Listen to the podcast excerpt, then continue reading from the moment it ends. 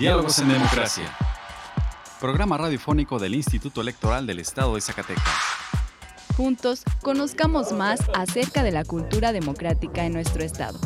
Escúchanos todos los miércoles a partir de las 4.30 de la tarde por la frecuencia del 97.9 de FM del Sistema Zacatecano de Radio y Televisión. Diálogos en Democracia. Esto es Diálogos en Democracia. La pluralidad como lenguaje único donde todas las voces sean escuchadas. Diálogos en Democracia. Programa radiofónico del Instituto Electoral del Estado de Zacatecas. Un acercamiento a la diversidad de ideas y pensamientos. Comenzamos. Diálogos en Democracia. Muy buenas tardes, les saluda Carolina López dándoles la bienvenida a Diálogos en Democracia, programa radiofónico desarrollado por el Instituto Electoral del Estado de Zacatecas. Agradecemos su compañía a una emisión más hoy 27 de abril. En el programa de hoy platicaremos con la consejera Sandra Valdés Rodríguez acerca de las organizaciones que siguen el proceso para constituirse como partidos políticos locales. Escucharemos una reseña sobre el libro Charlie y la fábrica de chocolates de Roald Dahl. Vamos a nuestra primera sección de efemérides. Pluralidad, donde todas las voces son escuchadas. Diálogos en democracia. Esta semana en la historia. Efeméride. 25 de abril de 1863. Nace Belisario Domínguez, médico y político chiapaneco, quien como diputado alzó la voz contra el gobierno ilegítimo de Victoriano Huerta. 26 de abril de 1917. Venustiano Carranza es declarado presidente constitucional de la República por el Congreso de la Unión. 27 de abril de 1998 muere Guillermo Aro, destacado astrónomo mexicano que descubrió un cometa y varias estrellas. En 1963 recibió el Premio Nacional de Ciencias. 29 de abril de 1933 se reforma el artículo 83 de la Constitución para prohibir la reelección del presidente. 30 de abril de 1812, Ignacio López Rayón elabora el primer proyecto de la Constitución titulado Elementos. 30 de abril, celebración del Día de la Niña y el Niño. El 20 de noviembre de 1959, la Asamblea General de la ONU se reunió para afirmar nuestros derechos universalmente mediante la aprobación de la Declaración de los Derechos de la Niñez y la Convención sobre los Derechos de Niños y Niñas. ¡Feliz Día del Niño y de la Niña! La libertad de elegir y decidir es solo nuestra. Diálogos en democracia. Diálogos en democracia. Conversando con personalidades del ámbito político electoral. Entrevista. El día de hoy se encuentra con nosotros la maestra Sandra Valdés Rodríguez, consejera electoral y presidenta de la Comisión de Organización Electoral y Partidos Políticos del IES para platicarnos acerca del seguimiento a las organizaciones que se quieren constituir como partidos políticos locales. Maestra, muy buenas tardes, gracias por acompañarnos en Diálogos en Democracia. Al contrario, muchas gracias por la invitación. Un gusto de nueva cuenta saludarte a ti y a todos nuestros radioescuchas. Pues bueno, yo creo que muchas de las de los radioescuchas, de las personas que, que, siguen y que están interesadas en este tema, se han preguntado qué sigue, cómo, cómo van estas organizaciones, ya que en enero de este año, pues fueron 11 las que presentaron su solicitud para conformarse como partidos políticos locales. Pero, ¿en qué etapa se encuentran estas solicitudes? Bueno, como tú ya bien lo mencionabas, en enero de este año dio inicio este procedimiento para la constitución de partidos políticos locales. ¿Con qué inicia? Bueno, las primeras etapas es el escrito de intención y una vez que son presentados estos escritos de intención por parte de las organizaciones ciudadanas interesadas en constituir estos partidos políticos, se tiene que hacer una revisión del cumplimiento de requisitos de la documentación que presentan por parte de la Comisión de Organización Electoral y Partidos Políticos. En caso de que ahí se detectara que eh, les falta cumplir algún requisito o alguna documentación, se les realiza una notificación de omisiones a efecto de que ellos puedan subsanar o en su caso manifestar lo que su interés convenga.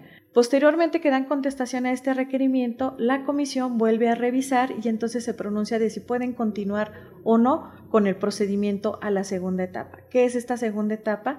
Llevar a cabo las asambleas, ya sea distritales o municipales, porque nada más pueden optar por alguna de las dos opciones, y posteriormente, después de que realizan el número de asambleas distritales o municipales, son 12 distritales o en su caso 38 municipales, las mínimas que tienen que llevar a cabo, se tiene que realizar una asamblea local constitutiva. Esta es otra etapa y posteriormente, ya en enero del próximo año, tendrán que presentar su solicitud de registro. Ahora bien, regresando un poquito a qué ha pasado con los escritos de intención que se recibieron, efectivamente fueron 11 organizaciones las que presentaron este escrito de intención.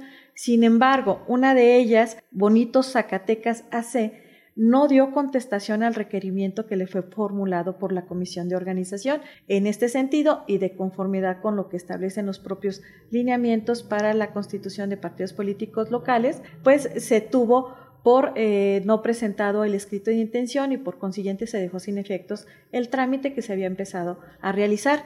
Asimismo, otra organización denominada Unidad Republicana por México, ella presentó un escrito de desistirse de la intención de constituir un partido político local. Entonces, en ese sentido, también la Comisión de Organización sesionó y emitió un acuerdo donde se le tenía por presentado este desistimiento. Entonces, eh, nos quedaban nueve organizaciones. De estas eh, organizaciones, cinco de ellas cumplieron con todos y cada uno de los requisitos y cuatro de ellas este, les faltaban algún requisito, pero que tenía que ver más que nada con el procedimiento de fiscalización. Es decir, eh, sabemos que por las cuestiones de COVID el SAT no estaba dando en tiempo las eh, citas, es decir, te las otorgaban, las solicitabas el día de hoy y si tardaban hasta un mes, mes y medio para poderte otorgar esta cita. Por consiguiente, estas organizaciones, si bien tenían la cita, todavía no contaban con lo que era el RFC eh, y también, si, si bien presentaron su acta constitutiva, la cual cumplía con todos y cada uno de los requisitos, les faltaba únicamente registrarla ante el registro público de la propiedad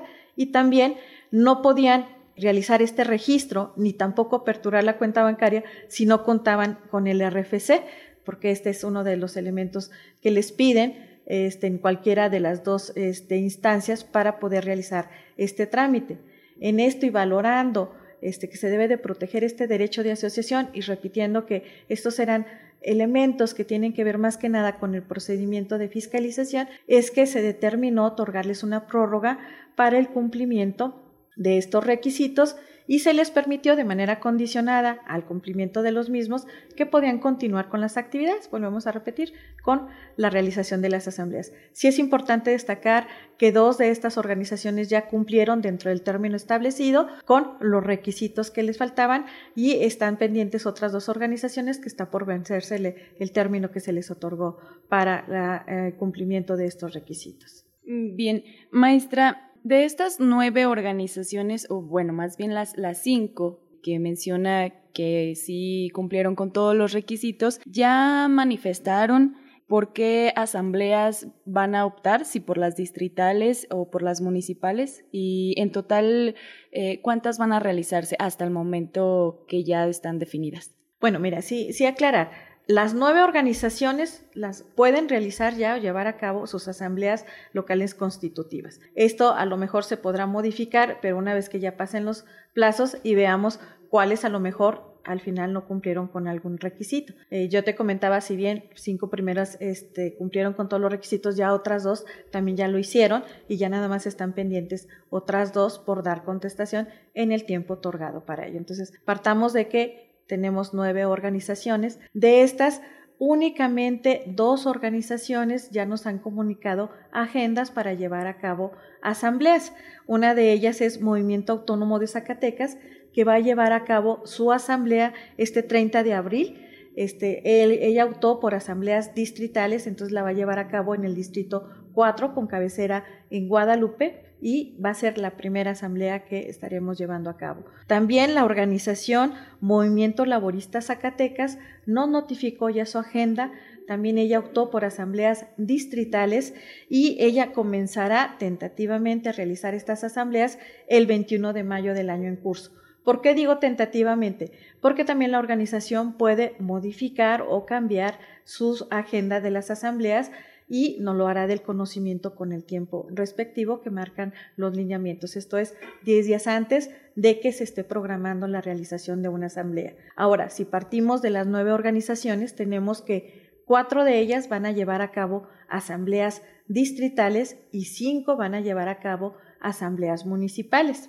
Recordemos que si eh, van a llevar asambleas distritales, cada una de estas organizaciones tendrá que llevar a cabo un mínimo de 12 asambleas distritales y si optaron por las municipales tendrán que realizar 38 asambleas municipales. Vuelvo a repetir, es un mínimo porque eso es lo que les pide la norma. Sin embargo, ellos tienen que tener como un colchoncito, pudiéramos decirlo así, de tratar de llevar a cabo más asambleas por si alguna de estas no cumpliera con algún requisito o se les tumbara, pudiéramos decirlo así, este, tienen otras asambleas con las cuales pueden ellos este, tratar de garantizar el cumplir con el requisito mínimo del número de asambleas. Si multiplicamos el mínimo que tienen que organizar cada una de las ah, asambleas, de organizaciones, perdón, nos daría un total de 238 asambleas entre distritales y municipales, que será el mínimo que se tendrán que llevar a cabo.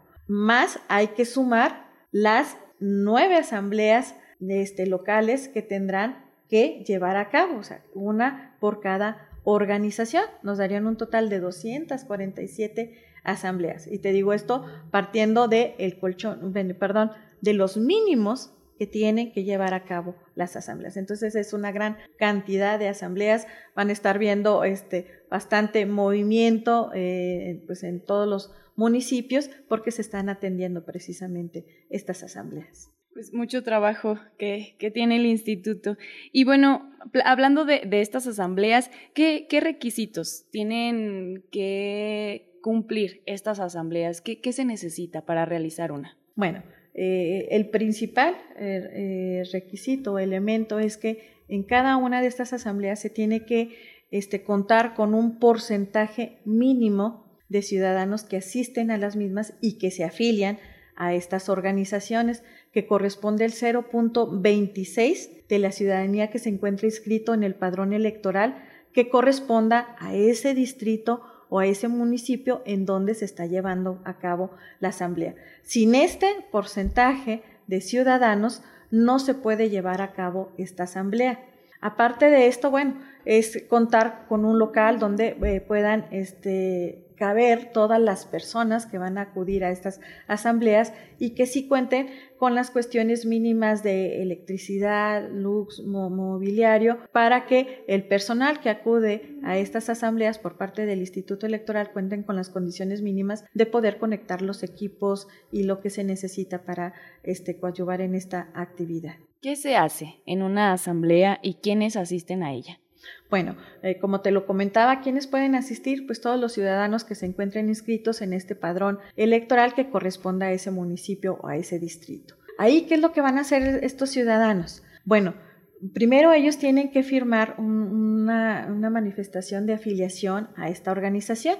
Una vez que ellos ya son afiliados, se instala lo que viene siendo la asamblea, si existe el, quórum, se eh, precisamente certifica que exista el quórum legal y ahí aprueban lo que son sus documentos básicos, es decir, lo que son los estatutos, el plan de acción, el programa de acción, la declaración de principios. Para esto, la organización tiene que garantizar que estos ciudadanos los conocen, les tienen que entregar estos documentos para que ellos los puedan conocer y en su momento aprobar. También en estas asambleas, como estamos hablando de la distrital o municipal en su caso, tienen ellos que elegir a los delegados propietarios y suplentes que en su momento asistirán a la Asamblea Estatal Constitutiva, porque en esta asamblea ya no llegan ciudadanos a afiliarse, sino que este, se lleva a cabo con los delegados que fueron este, precisamente electos en las asambleas distritales o municipales para hacer la aprobación de todos estos documentos. Entonces, son las personas que pueden asistir y a grandes rasgos son las actividades que llevan a cabo. ¿Y qué pasa si una asamblea se cancela? Bueno, las asambleas las puede cancelar eh, la organización por motivos que ella considere. Por decir, ya al final el local donde le iban a llevar a cabo la asamblea ya no se los prestaron o algo sucedió y ellas nada más avisan que la asamblea que se tenía programada ya no se va a poder llevar a cabo por circunstancias ajenas a lo que es el Instituto Electoral, sino que son propias de la organización. Si es así, cuando se va a cancelar una asamblea, eh, nos tiene que informar a través de su representante de la organización esta situación. Eh, para eso existe un formato de cancelación. Él no lo hace del conocimiento con cinco días hábiles de anticipación a la fecha en la que se tiene programada esta asamblea. Ahora, también puede ocurrir que sean por cuestiones que no dependen de la organización, es decir, este, por cuestiones meteorológicas, este, que pues no están programadas, cayó a lo mejor muchísima lluvia, este, ya se fue la luz, es decir, son circunstancias este, extraordinarias, son casos fortuitos que se vienen presentando y que, bueno, impiden la realización de estas asambleas y por tanto es necesario cancelarlas. Aquí, ¿cuál es la diferencia de uno u otra cuestión? Bueno, sabemos que si es un caso fortuito, se presenta en ese momento, no lo tenía ni siquiera contemplada tampoco la organización, entonces nos tiene que avisar de la manera eh, más inmediata que se pueda esta situación y posteriormente el representante de la organización tendrá que hacer del conocimiento este, a tanto a la dirección de organización como al instituto con dos días de anticipación las constancias en las cuales este, realmente se verifique que sucedieron estas situaciones que no se tenían previstos para la cancelación. En la otra, pues nada más nos presentan el formato. Si la organización es la que cancela la asamblea por cuestiones propias de, ella, sí tienen que hacer un reembolso de aquellos gastos que se hayan erogado por parte de la institución para atender a, la, a esta asamblea. Es decir, si a lo mejor no nos avisó con este tiempo, con esta premura y ya se hicieron traslados, movimiento, lo que se haya generado, ellos tendrán que reembolsar estos gastos que se hayan erogado. Para esto, el personal del instituto levanta un acta circunstanciada haciendo constar esta situación y posteriormente se da el trámite correspondiente que está previsto en los lineamientos que regulan el procedimiento de constitución de partidos políticos locales. Aquí sí es importante destacar que si no reembolsan este, la cantidad que se haya erogado, ellos ya no podrán realizar una asamblea en ese distrito o en ese municipio donde se canceló la asamblea hasta que realicen este reembolso. Ya en los casos fortuitos, pues por supuesto que se podrá reprogramar de nueva cuenta este, esta asamblea, porque volvemos a repetir, no son circunstancias propias o atribuibles a la organización. Usted mencionaba al principio que hay un mínimo de asambleas distritales y un mínimo de asambleas municipales. ¿Qué pasa si la organización no cumple con el total de asambleas mínimas que deben de, realizarse? Bueno, mira, Sí, eh, recordemos que uno de los requisitos que necesita cumplir una organización para poder er, ser registrada como partido político local es que debe de contar con un mínimo de afiliados en al menos las dos terceras partes de los municipios de la entidad y que equivalgan al 0.26% de la ciudadanía inscrita en el padrón electoral del Estado que se eh, utilizó en el último proceso electoral, es decir, en el 2020-2021, con corte al 15 de abril. Entonces, partamos de que primero ellos tienen que contar con este número mínimo de afiliados, que corresponde al 0.26. Por eso es que es una de las razones que, se contemplan el número mínimo de asambleas que ellos tienen que estar llevando a cabo. Es decir, yo te mencionaba, tienen que necesariamente llevar a cabo 12 asambleas distritales o 38 asambleas municipales. Si ellos no realizan estas asambleas, es uno de los requisitos que tienen que cumplir para poder llevar a cabo la asamblea local constitutiva. Entonces, por eso es la importancia de que la organización, desde el momento en que pueden iniciar con estas asambleas, se programen muy bien, las vayan inclusive poniendo de manera espaciada, porque generalmente ya cuando tienen el tiempo encima, tienen todo lo que resta de este año para realizar este, sus asambleas municipales, incluso son tres días antes de que se lleve a cabo la asamblea local constitutiva y la fecha límite para llevar a cabo esta asamblea es el 19 de enero del próximo año. Entonces, ellos tienen que programar para tratar de cumplir bueno, no tratar, inclusive cumplir con este mínimo de asambleas. Volvemos a decir, si se van para arriba está muy bien para que ellos prevengan todas las circunstancias que se pudieran presentar de manera extraordinaria, pero este, esto es la importancia de llevarlo, o sea, poder garantizar que efectivamente cuentan con todo este número de afiliados en todo lo que viene siendo la entidad. Entonces, si este año no se realizan esas asambleas, automáticamente quedan fuera, no hay prórrogas. Bueno, este, eso sí ya es, es, una determinación del Consejo General, pero si observas lo que es el procedimiento, sí debes de cuidar todo el cumplimiento de todos y cada una de las etapas y de los requisitos que te está estableciendo la norma efectivamente ya será en su momento el Consejo General quien se pronuncie sobre las procedencias o no de este, eh, estas organizaciones para obtener su registro como partido político local. Bien, también mencionaba que eh, personal del instituto acudirá a estas asambleas. ¿Cuál es la función de los servidores electorales del IES en estas asambleas? Bueno, efectivamente, este es un trabajo que eh, de lleno o lleva de lleno el Instituto Electoral a través de su personal.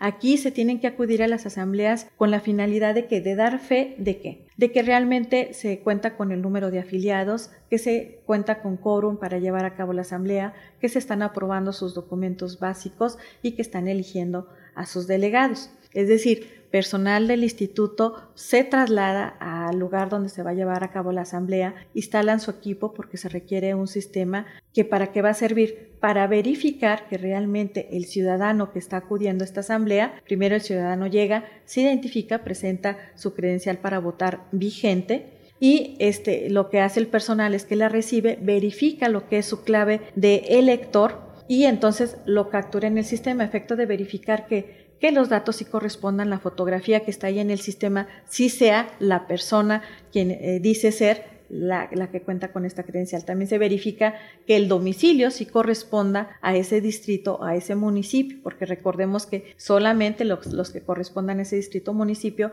pueden precisamente contabilizarse para alcanzar este 0.26 que se requiere para que se lleve a cabo la asamblea. Lo verificas, si sí corresponde, si cumples con todos estos requisitos, se le da entonces lo que es el formato de afiliación eh, para que el ciudadano lo pueda leer y si está de acuerdo lo firme, lo escriba, se, se regresa y entonces ellos ya pueden entrar a lo que viene siendo la asamblea. Dentro de la asamblea hay una persona que va a dar fe precisamente de que se cuenta con este quórum legal, de que ya se está instalando lo que es la asamblea y como ya te comentaba, la aprobación de los documentos y la elección de sus delegados. Entonces, básicamente este es el rol que juega el Instituto Electoral, pero que es muy importante porque da precisamente fe de todas estas actividades. ¿Algo más que quiera agregar respecto a este tema, consejera? Pues nada más recordarles a la ciudadanía que seguimos trabajando, que estamos llevando a cabo y deshagando cada una de las etapas contempladas en el procedimiento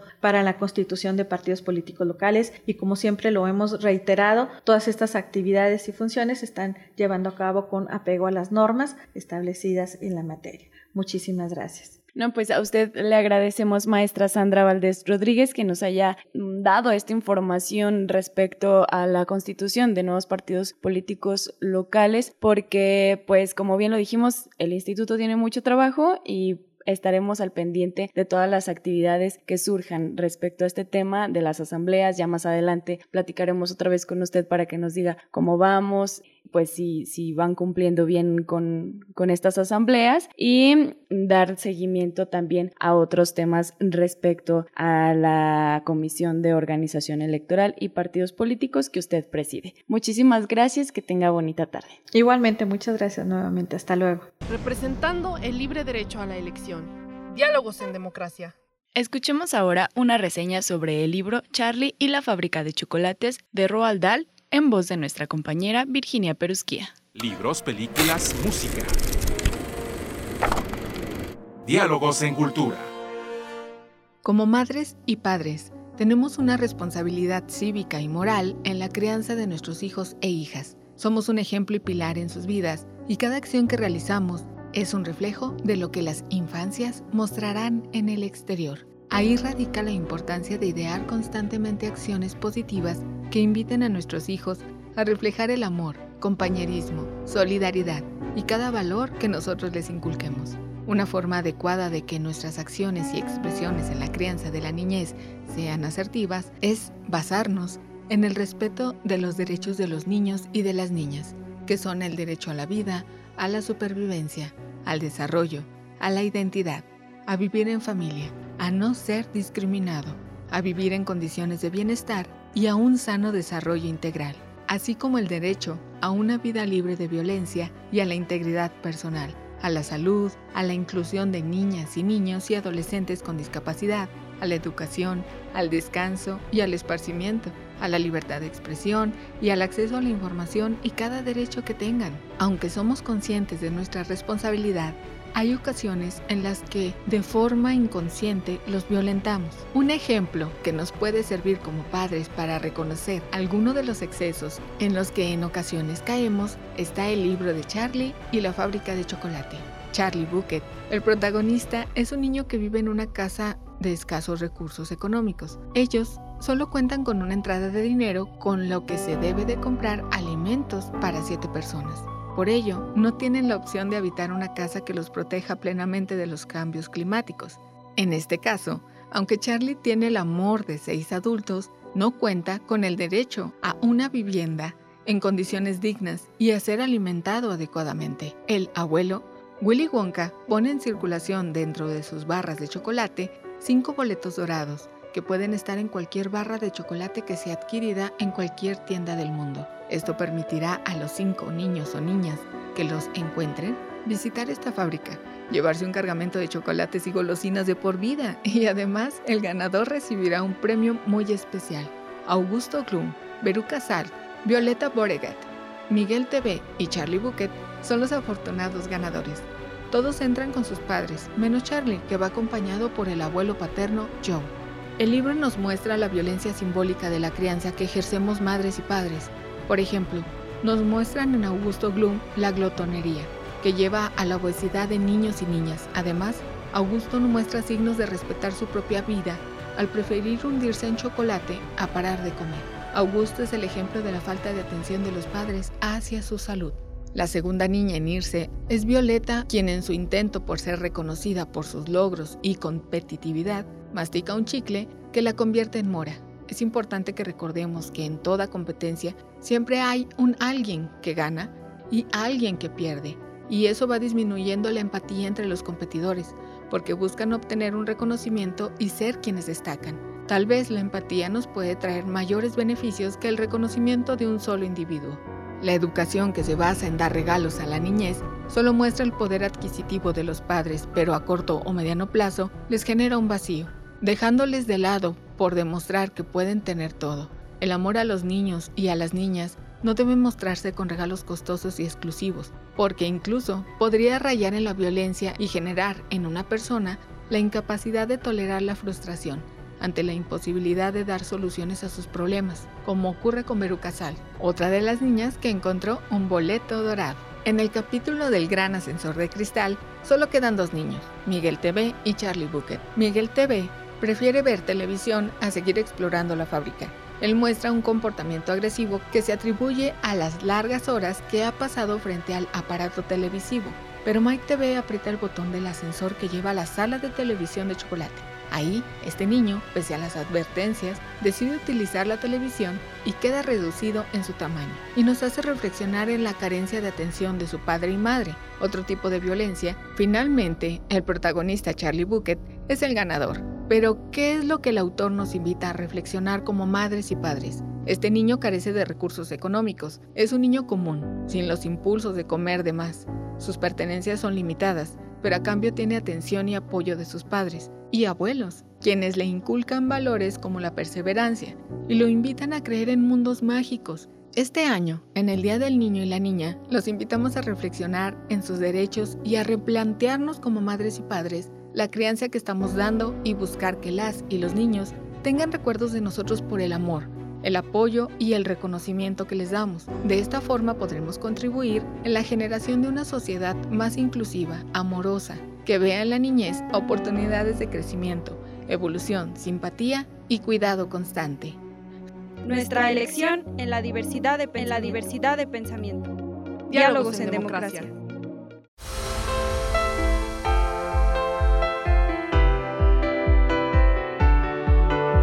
Estimados radioescuchas, hemos llegado al final de esta emisión. Agradecemos su compañía en esta tarde y esperamos nos vuelvan a escuchar el próximo miércoles en punto de las 4.30 de la tarde. Agradecemos a Radio Zacatecas el apoyo para la difusión de este programa. También agradecemos el apoyo y el acompañamiento de Horacio Rodríguez y Virginia Perusquía que hacen posible este programa. Yo soy Carolina López, muchas gracias y hasta la próxima.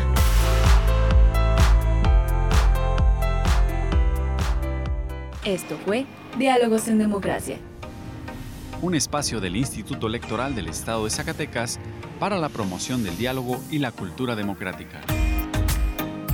Te esperamos en nuestra próxima edición. Diálogos en Democracia. Diálogos en Democracia.